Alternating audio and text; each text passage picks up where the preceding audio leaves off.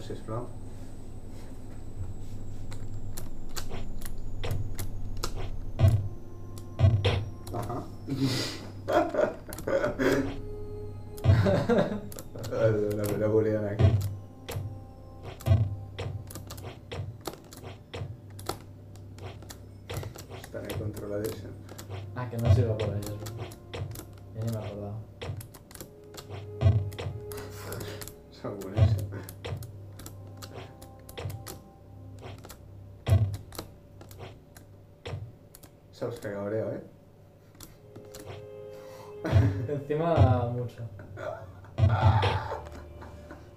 Pasado.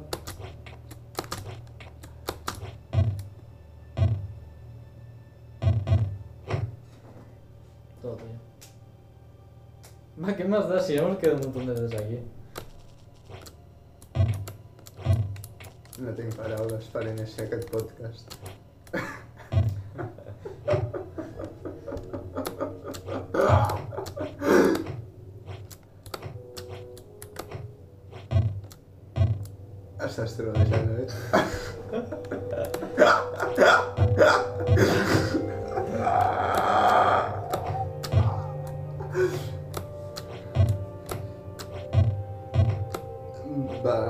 Està mostra. Per què creus? Álvaro. Espera, ¿ya he empezado? Sí. A buenas. Al otro. Per què creus que a, alguns cops actuem sense pensar? Que, que ho hem fet el cabre. Hem fet els salts, he dit, bueno, jo ja recordo com es fa aquest salt, vinga. I hem caigut, hem caigut perquè no hem pensat com es feia el salt. I en realitat no ho sabíem fer. Bueno, pues porque a veces mm, no tenemos tiempo para pensar. Això és una excusa. Per exemple, allà, per què? ¿Te Tens salto? pressa? Sí. Pues porque quería empezar a jugar. Volies caure, no? Estic deprimit, Álvaro, amb el que acaba de passar. O sigui... Hem tornat a... O sigui... Per, a, Sí. per als que ens escolten, hem mirat els logros. I som escòria, no? Perquè el 6,7% es passa al joc i el 6% té 20.000 salts i nosaltres tenim 20.000 salts i no anem ni per la meitat del joc. És molt trist. Bueno, pero mirándolo por el lado positivo, nosotros tenemos más logros que ellos. o sea, tres son dos, no, es vale. Y vamos jugando cada semana, no cada día. Habrá un un stream. Cayen pensadas son a la voz. Ay, chaval, déjalo.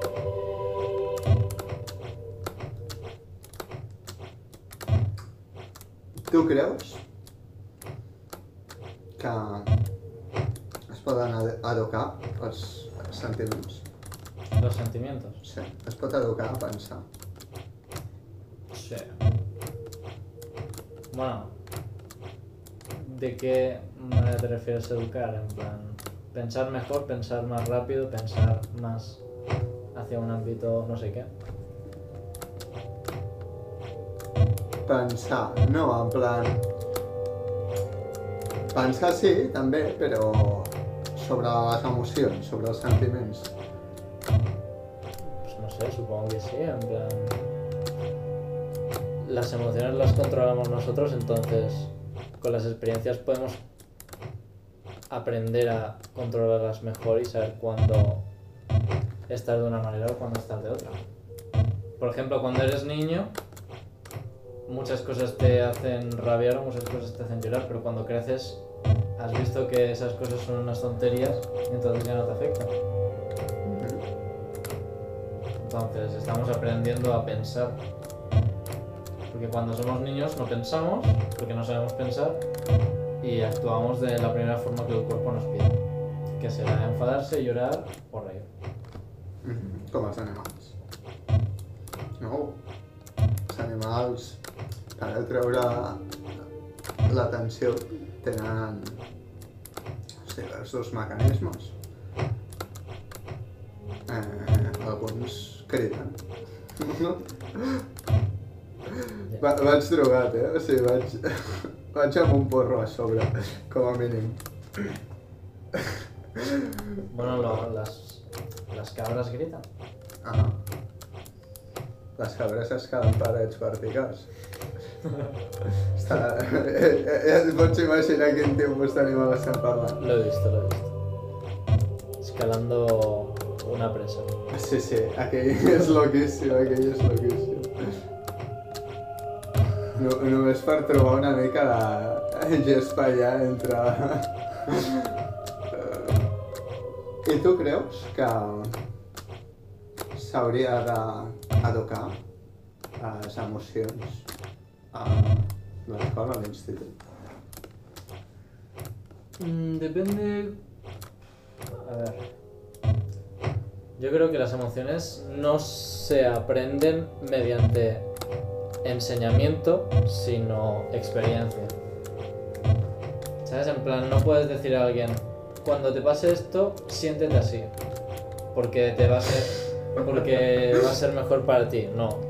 Tú tendrás que ir viendo cuándo puedes sentirte de una manera o de otra y cuándo no porque es una exageración o porque no es necesario ponerse así. Entonces un profesor no puede decirte cómo puedes estar, solo tú puedes decir cómo puedes estar. Ja. Però un professor et pot ensenyar a no eh, exagerar una situació que no, no és tan dramàtica. Lo que te va a enseñar él no es que no tengas que exagerar. Lo que te va a enseñar él es la importancia de esa cosa. O sea, para ti a- al principio a lo mejor Para ti al principio a lo mejor es algo súper importante, pero cuando te lo explica el profesor ves que no es tan importante. ¿Sabes? Pero no te va a decir, en plan, que no exageres que no es tan importante, sino te va a decir... eh, o sea, te lo va a definir, te va a explicar lo que es. Entonces, en vez de decirte que no exageres, te va a decir que no es tan importante con las cualidades de la ocasión que sea y tú aprenderás que no es tan importante. O a lo mejor cuando te las explicas será más importante porque no sabías que, en plan, que has roto la pierna de un tío. Tú pensabas que iba a ir al médico y ya está. Y él te explica que no, que es, que es algo más serio y que no sé qué. Y entonces tú te rayas más, ¿sabes? Pero puede ser al revés, que has roto una ventana y parece el fin del mundo, pero solo se arregla y ya está. No te va a decir que exageres más o menos. Te va a explicar lo que es lo que has hecho y tú sabrás cómo reaccionar de una nueva manera. Posem que el professor et posés un exemple? Com creus que t'explicaria similar la situació d'un familiar mort? O un amic mort? ¿Cómo te lo explicaría? Sí? En plan, que tú no lo sabes y que te lo tenga que explicar él. O No, que- en plan... No, no que t'expliqui, ah, mira, s'ha mort, me cago en tot mort, no sé. eh, sinó que t'expliqui, pues, mira, si se't mor un familiar has d'afrontar la situació d'aquesta manera, o si se't mor un amic. La situació pot ser generalitzada, eh? pot, pot ser en plan si se't mor un familiar o el que sigui, no? En, en l'àmbit de no exa- exagerar les coses, estic referint-me en aquest cas. Bueno, pero estamos en el caso de que el- la víctima, en plan, el familiar que sigue vivo, que se le ha muerto del texto, está en plan traumatizado y todo eso, ¿no? So, no, en plan... A ver, si el, Eh, eh, profe- si- imagina't, si, estàs- el profesor se lo está explicando... Estàs en, en classe d'emocions... Uh Estàs a, a la classe d'emocions. Sí. Sí? I el professor comença un nou tema. I el, el tema, i amb l'exemple, el tema és sobre exagerar les coses, sobre ser realista, no? Suposem. Un àmbit en les emocions. Que l'humà tendeix a exagerar les coses, o sigui, un, 90% és com ho percebem i un 10% és com és realment. eh, doncs ho explica en plan, mira, si se't mor una persona, tu ets el professor, suposo. Eh, ja està. Estem en el podcast, seria dramàtic.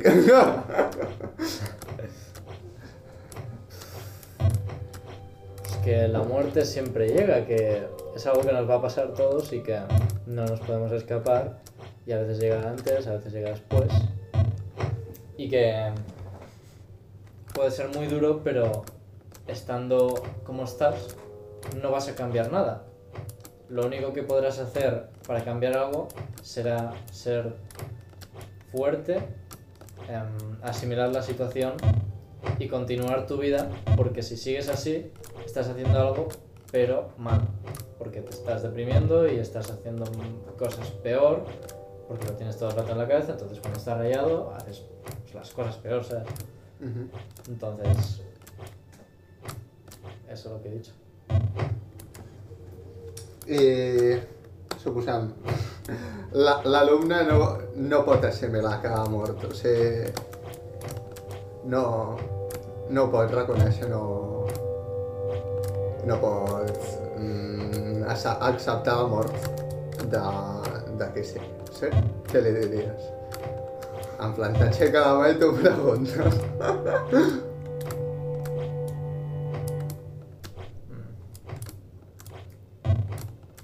Pensar, si tú te murieras y alguien estuviera muy, muy triste por ti y estuviera desperdiciando su vida por tu muerte, Soc boníssim.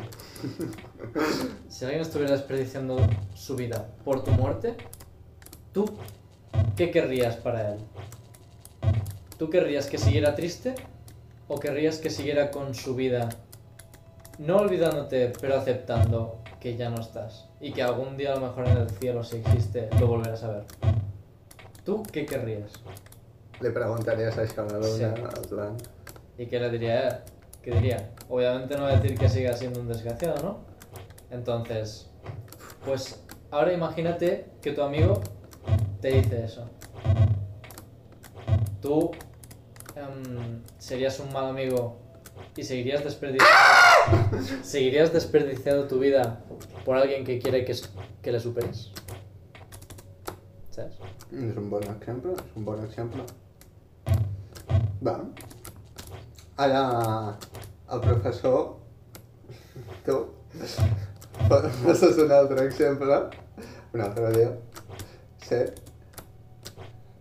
Suposem que... a una persona, una persona està molt enfadada perquè li toquen mals companys a la partida. No dic que sigui un cas real. És un ja. exemple, òbviament. Sí. Jo no m'enfado per aquesta gilipolleta. Claro. Jo ja tinc assimilat que els companys que em toquen són escòria.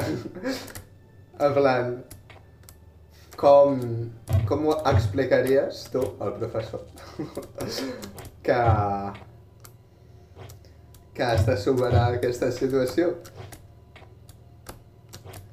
Eh, uf. Se enfada porque le tocan a los compañeros en un videojuego. Eh, primera opción, que deje de jugar, En plan un rato para que se calme. Porque si te enfadas es no porque te haya tocado una vez, sino porque te ha tocado muchas veces seguidas, entonces dejas de parar y te calmas porque cuando estás calmado ves la, la realidad de la situación porque cuando estás enfadado ves todo más exagerado, más exagerado de lo normal, ¿sabes? Álvaro. No, no ens passarem junkie.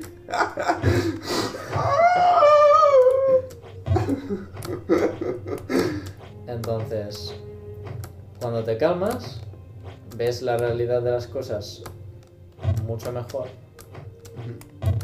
y ves que no es algo tan grave, que en plan, tú a veces has tocado la partida de un tío que era mucho mejor que tú y le has jodido la partida y tú no has dicho nada. Tú has seguido jugando y pensando que el otro lo estaba cagando, pero a lo mejor el que la estaba cagando eres tú.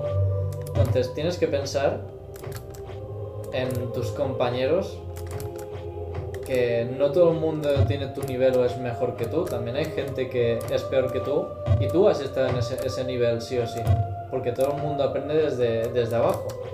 Algunos sí que tienen talento y, y empiezan un poco desde el nivel medio alto, pero, pero que la mayoría ha estado por tu nivel, por encima y por debajo. Entonces, no te cabrees, porque a veces te tocará a ti y a veces le tocará a otro, que serás tú quien cae su partida. Et diu, i ara et diu.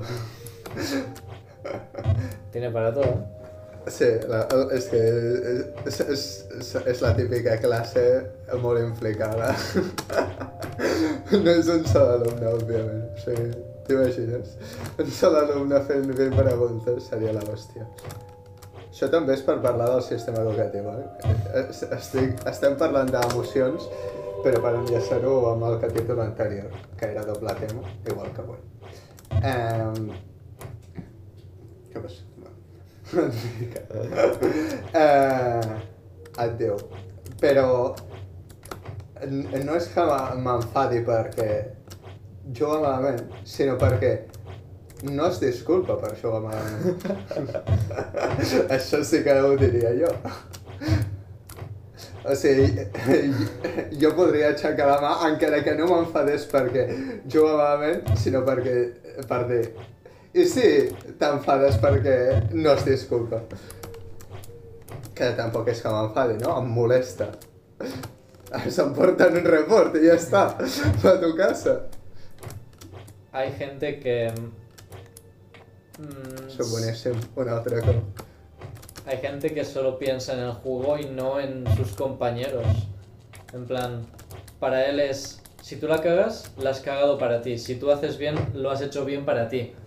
No para tus compañeros. ¿Sabes lo que te quiero decir? O sea, juegan en equipo, pero si la cagan o lo hacen bien, Directe al bozo. si la cagan o lo hacen bien, lo tienen para ellos mismos. Entonces no tienen que pedir disculpas ni nada, porque ellos ya saben que la han cagado. Ja sé, però... I si et diu bon disparo? O en aquest cas el Rocket League, no? Seria... però... Si et diu que, Juan, que has fet bé, que has fet una bona ronda o alguna Claro. i, i després quan ells la caguen no es disculpen, no és una mica contradictori? Mm, bueno, es más bien que lo que ellos hacen, bien o mal, sea bueno o malo para ellos, pero lo que hacen los demás sí que les afecta para él, ¿sabes? Es como que tiene una mente interna, pero si algo exterior le afecta, también lo siente, ¿sabes lo que te quiere decir? Entonces, por eso, si alguien hace algo bien, le va a decir que muy bien, si alguien hace algo mal, pues a lo mejor le hace un sarcasmo con el Rocket League. Pero. Pero.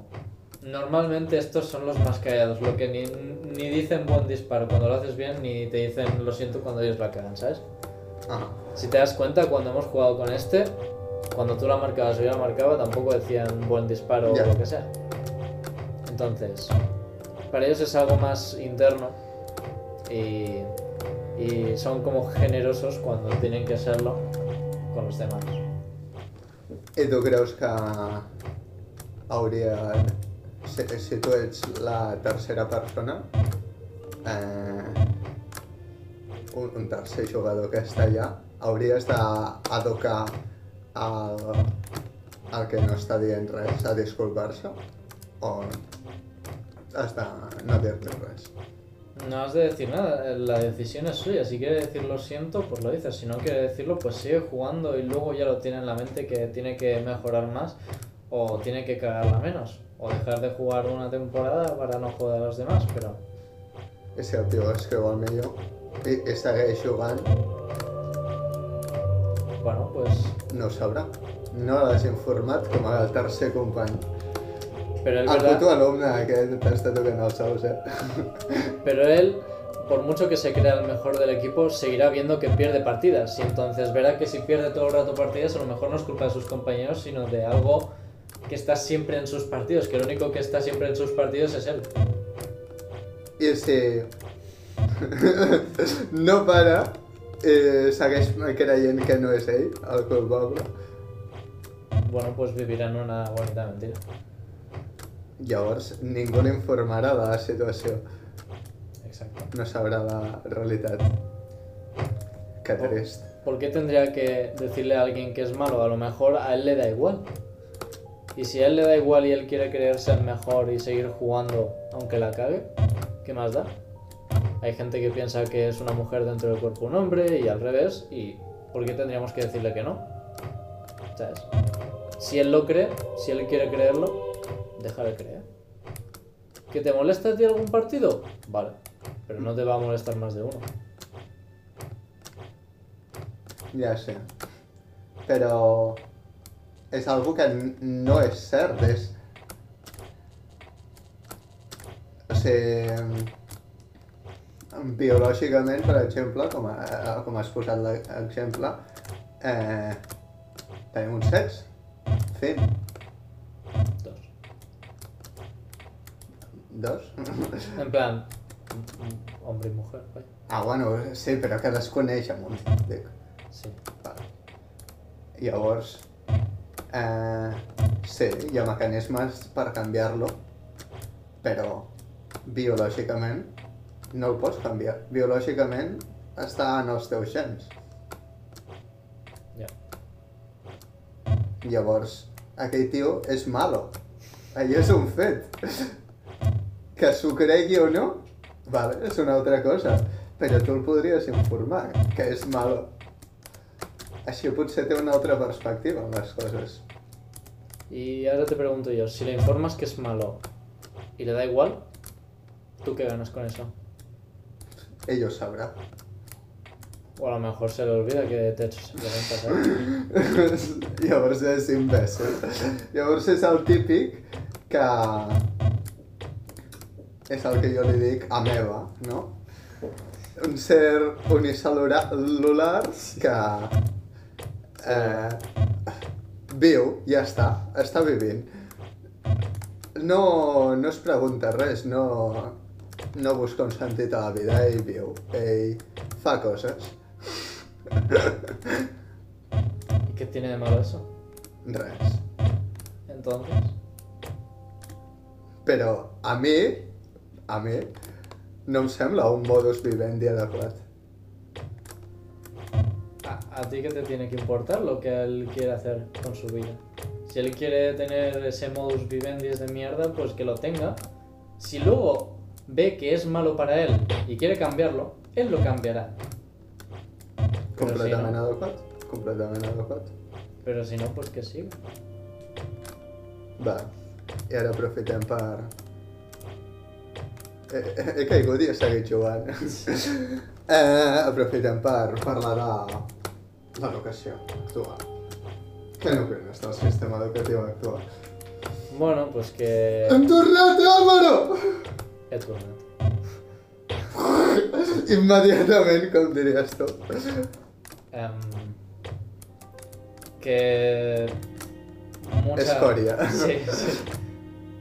Mm, muchos genios acaban en la mierda porque no aprueban lo que todo el mundo debería saber y muchos imbéciles eh, sí aprueban y tienen trabajo porque em, se lo han aprendido de memoria todo el último día y pues lo han echado todo ahí.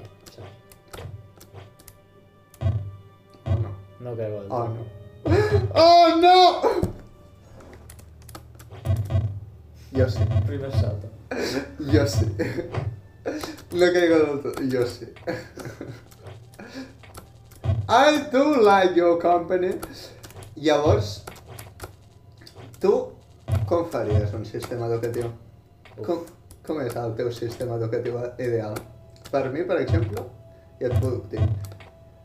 depèn de l'ins- l'institut, no? Jo deixaria que ca cada institut eh, amb cer certes, Normes. cer- certes normes ho fes com volgués, no? Però jo li donaria un, un pes molt, molt baix als exàmens. bueno, potser no molt baix, però ja t'explicaré la meva idea després de que tu diguis la teva. Yo no tengo idea. O sea, no tens idea. Nunca, o sea, sé que el sistema educativo es una mierda, pero nunca he pensado cómo cambiarlo. No sé, sé, sé que los exámenes son muy... que no tienen mucho sentido porque es aprendérselo todo y escribirlo en un papel. Podría ser proyectos que cuenten nota, proyectos en equipo, proyectos individuales, que sean como exámenes, pero mm, no sé, o sea, en vez de un papel, pues ah, yo que sé, haces una maqueta. En, en vez de aprenderte las las leyes de física arquitectónica, haces una maqueta que, te, que cumpla las leyes y pues la entregas. Y es un proyecto y eso cuenta nota. Bueno, però això ja es fa. Pero se hace donde, en un trabajo de recerca, que es lo que hice yo. Hi ha unes assignatures que fan així projectes creatius, presentacions, el que sigui. Pues no sé, yo no lo he hecho nunca. No, No. que trist. Bueno, tu vols que torni a caure, no? I passar-te la zona aquesta un altre cop. ¡Oh, oh! Tienes más. Uy, uy, cabrón, me ha sido usado bueno. Uy, uy, uy.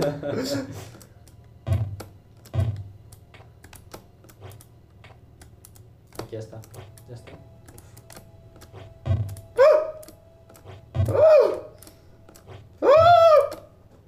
¿Qué estabas diciendo?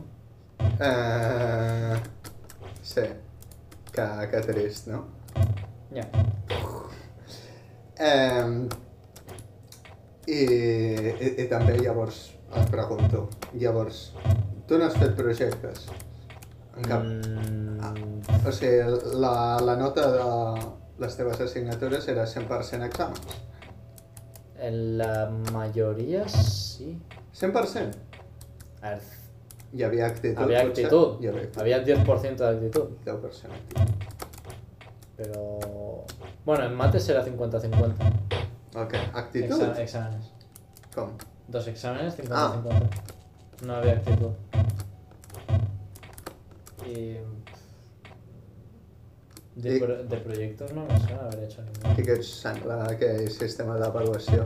Dos exàmens, 50-50. En mates me parece bien, porque en mates es todo, es todo plan mecánico y, Eh, y lógico, ¿sabes? En plan, mates no tienes que pensar de una forma externa, ¿sabes? Es, es una cosa, te dan un ejercicio, lo haces, ya está. no és veritat. A ver, que sí que hay ejercicios de desenvolupamiento de este, en plan, que te dan los datos y tú tienes que ponerlos en una fórmula. Pero la mayoría, en plan, calcula el determinante de una matriz, no tienes que pensar más de allá. Es, tienes una manera de hacerlo, ya está. Cert, però a la vegada no. I això és el que passa amb el sistema educatiu actual. Ho volia intentar trobar, que de moment ho està, estaves fent-ho molt bé, eh, un, un punt en el que flaqueares, que no em quedaria tan bé en, en català si ho digués. Eh, perquè mates, tu vas a un matemàtic i òbviament et sap fer tot lo bàsic, no? Però ella ho sap perquè sí, s'ho sap, ho, ho sap fer, però ell, ell ho sap raonar, eh? ell sap per què una matriu és una matriu. Ell sap per què les coses, per què passen d'aquella manera les coses. Ahà, Ya, pero en la escuela no te lo enseñan así. efectivament. I creus que això és adequat? No. Molt bé. Pero claro, yo en mi caso, en plan, en- como estudiante que he sido, y aún sigo siendo hasta que acabe la SL y todo eso, a mí me da igual saber lo que está haciendo del todo, porque yo en ese momento, como ya me han enseñado, tengo que aprobar. ¿Sabes lo que te quiero Tu decir? Más o menos. O sea, a ver, las mates, Adeu. las mates en sí no tanto, porque las mates me gustan y entonces yo entiendo algunas cosas. Pero por ejemplo, dos minuts estàvem a la capella Sixtina i ara estem aquí a la neu un altre cop. pero por ejemplo, ¿qué significa el determinante de una matriz? O sea, en sí, ¿qué es? O sea, yo sé que una matriz son los vectores linealmente independientes, no sé qué. O sea, son los vectores lineales, ¿vale? Sí. Entonces, el determinante, ¿qué es? ¿Qué haces con esos vectores para que te dé esa mierda? ¿Y qué quiere decir el número que te da? És una bona pregunta que m'agradaria saber ara mateix. ¿Ves? O sea, Jo te crec que això t'ho hauríem d'ensenyar. Si te da cero- mena- Sense cap mena de dubte. si te da cero, sabes que hay, hay un vector que no, que sobra, ¿sabes? Ajá. Pero, ¿qué, qué pasa si te da dos? ¿Qué, qué significa ese dos? ¿Es de regalo? Significa que no es cero. ¿sabes? regalat. En plan, ¿sabes lo que significa cero? Pero no sabes si el 2 significa algo. Ajá. Entonces, Jo Esas que son- de saber. entonces esas cosas son las que yo paso por alto. Porque en el examen no te lo van a preguntar. Ya. Lo que quiero es aprobar. Però Luego, si quieres- crec que t'ho haurien de preguntar a l'examen. Ya, pero como no lo preguntan, yo lo paso por alto. Entonces, eso es el problema de todo el mundo. Que si no lo preguntan, pues no nos interesamos a no ser que nos guste mucho el tema. Clar, no t'importa. Però això està malament, perquè això no desenvolupa un esperit crític, això desenvolupa que estàs mecanitzant una cosa, l'estàs memoritzant, estàs aprenent a fer-la, repetint exercicis mil cops, però no saps què és allò. Hi ha, hi ha gent del meu institut que eh, una funció eh, de, derivada no saben el que és. I, I llavors, quan troben els zeros de la funció derivada, sí, saben que a la funció normal creix i decreix. Ai, és un mínim i un màxim, Màxim. extrems relatius. Eh, però no saben per què. No, no saben per què. O sigui, és un mínim i un màxim, i estan allà. Estan allà. I, i que puguis treure un 10 a l'espau sense saber per què hi ha un mínim i un màxim, només fent mecànicament, pues a Pero mi eso, em es sembla... porque, pero eso es porque tus amigos son un poco tontitos, ¿vale? Porque eso sí que lo explican. Això ho expliquen? Sí.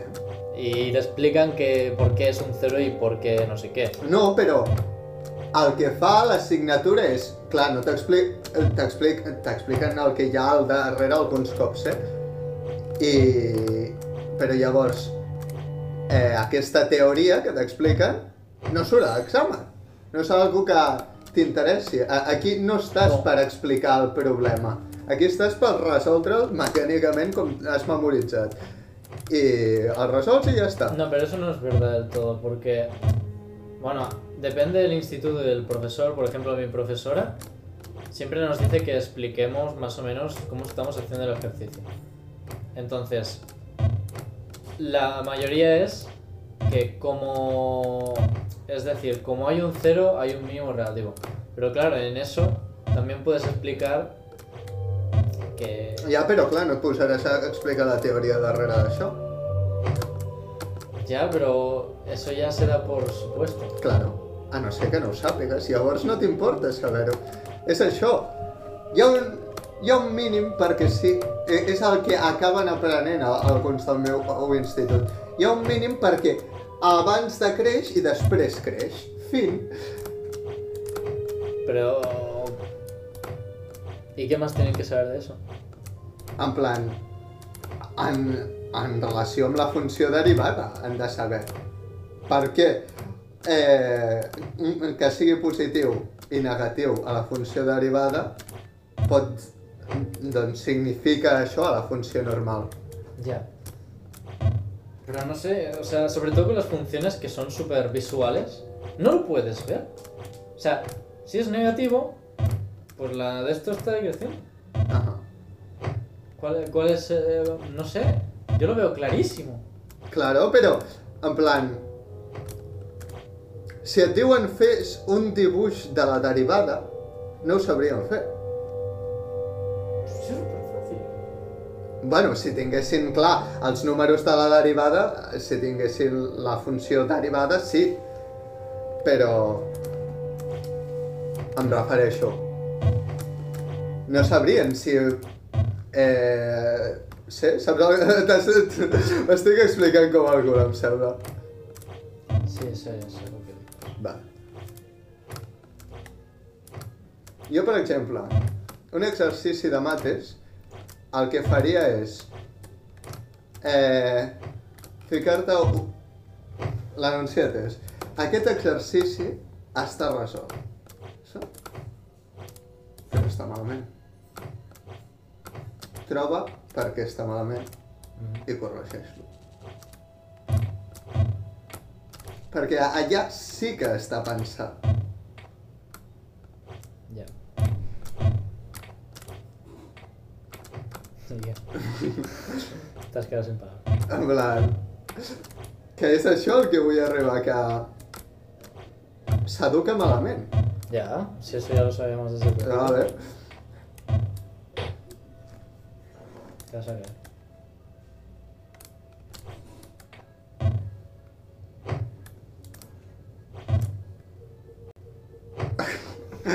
volia sentar-te una mica aquí. Uh! En quina altra assignatura s'educa malament? Mira, l'única que s'educa bé és Història d'Espanya, perquè jo sí que t'ho has de memoritzar. Com a molt els exàmens estan mal fets a Història d'Espanya. ¿Por? No sé quins exàmens tenies tu, Laura. Com a les Pau. Sí. Digamos que sí. Digamos que sí o sí. En plan, no he mirado ningún examen de las Pau todavía. Ah. a lo random. O sigui, jo, per exemple, una assignatura de qualitat hauria de puntuar eh, a l'alumne que... Perquè ja a la meva classe la meitat faltava en anglès i no passava res, en plan o als, als cicles formatius sé de gent que hi ha dies complets que, bueno, li xupava tot. Sí, li importava una merda el que passava. Sí. I no passava res, no... Mm, Els professors no tenien en compte les faltes, no hi havia expulsió, no hi havia res. Va?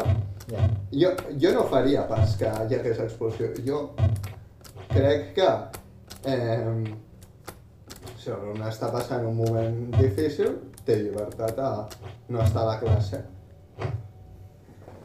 Però... Eh, jo faria que eh, si l'alumne no ha vingut uns dies, doncs em digués per què no ha vingut, per què no ha vingut. I, i posaria una puntuació d'assistència. Si em dius, no has vingut per, perquè et feia pal, doncs pues et trec els punts. Perquè això vol dir que no estàs implicat a la meva assignatura, no vols aprendre. O sigui que no et mereixes els punts d'assistència. En canvi, si tenies un problema familiar, jo ho puc entendre. Jo puc entendre que tenies un problema familiar i ficar-te la màxima puntuació, encara que hagis faltat 10 classes de tornada a baix. Eh, Tu què et creus? Si no ha passat ni 40 minuts. Sé. No, no. Puja fins al gel i si em deixes acabar de parlar. Vale?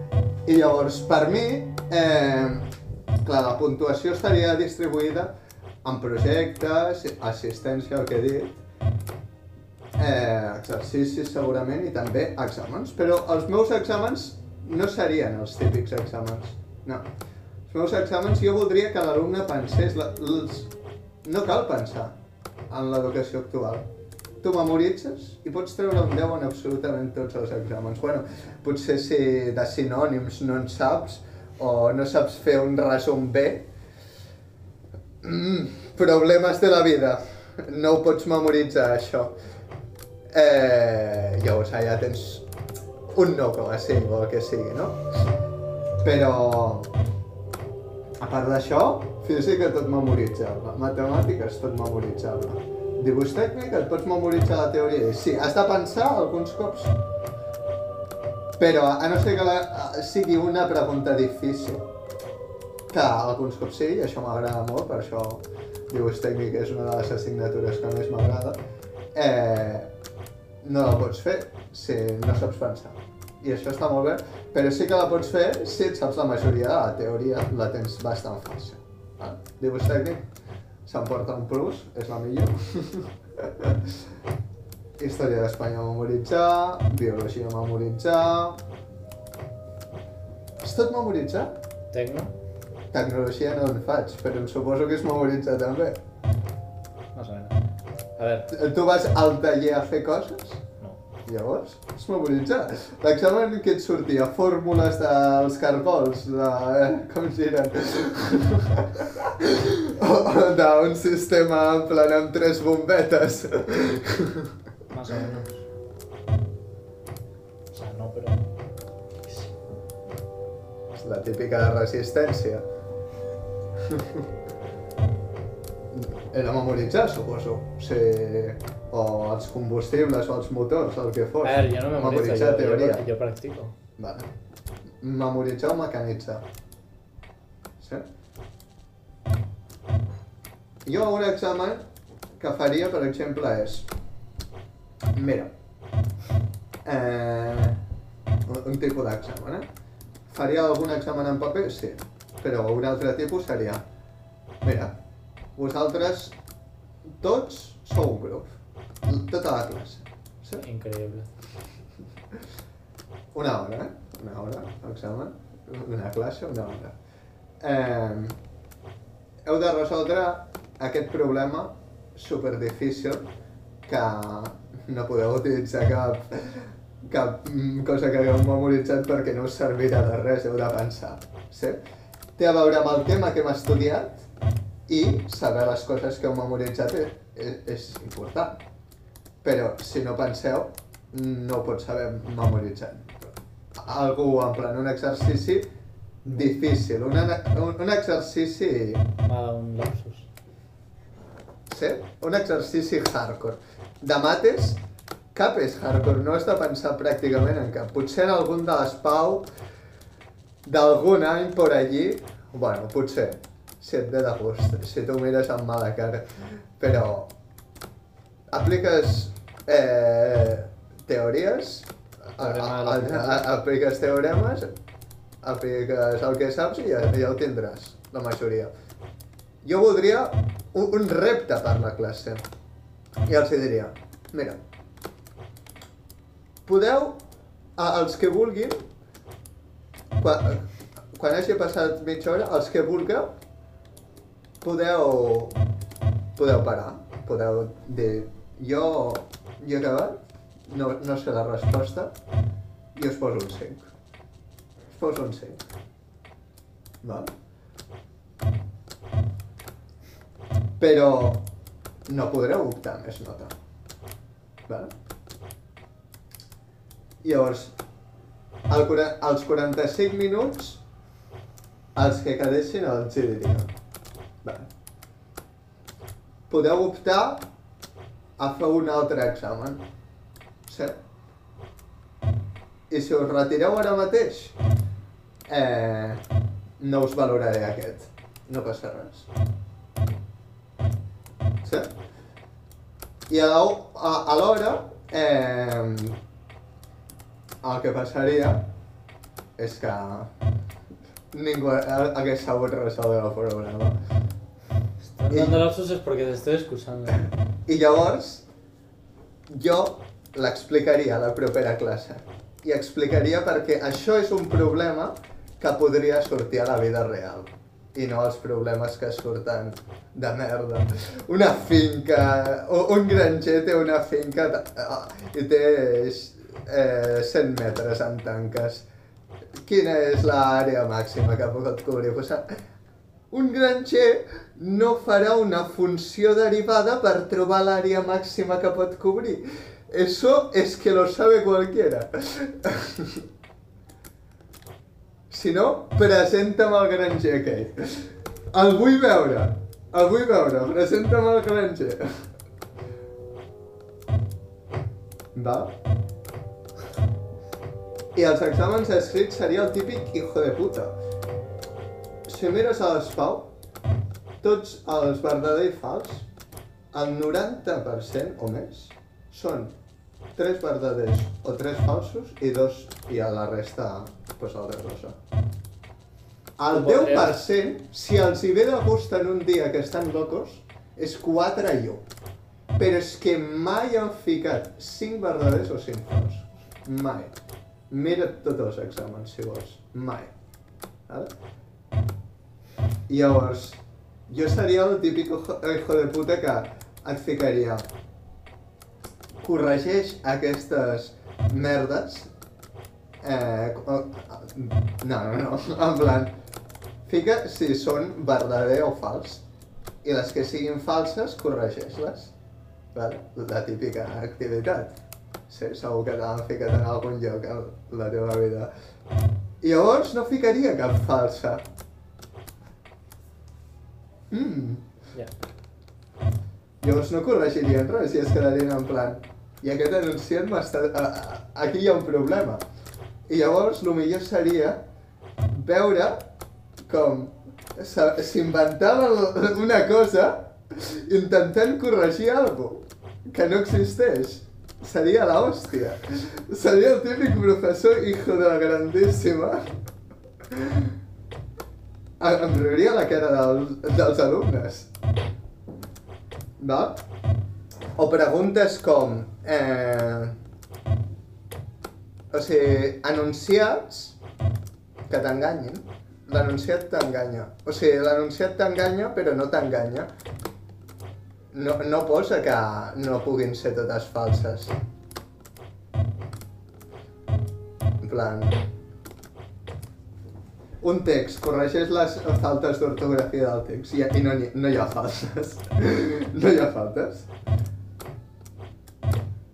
En plan, mind games amb, amb els alumnes perquè, clar, els alumnes doncs realment haguessin de pensar. Perquè una cosa és, vale, ti- tinc aquesta feina, sé que passarà això. Sí? Perquè ets un, un, un tio en una obra, ets un jardiner, ets un, un treball mecànic, sí? Però la majoria de treballs del futur no seran aquests, aquests ja estaran, ja estaran, pues... eh, Ja Ah, robotizat. claro, claro. Directe a baix. Eh, llavors, no et serveix de res saber-ho meca- mecanitzar. Has de saber-te esperar lo inesperat. Has de posar-te en situacions de risc, posar-te en situacions de... Mm, sí? Perquè si el 70% de la classe Eh, no. Tots menys un de la classe aspiressin eh, de l'examen grupal en 45 minuts i un el sabés resoldre des de l'inici. Sí?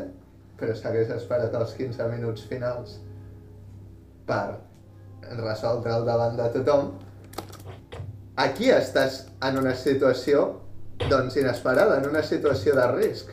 Perquè, clar, tots s'han pirat pensant que no hi ha manera.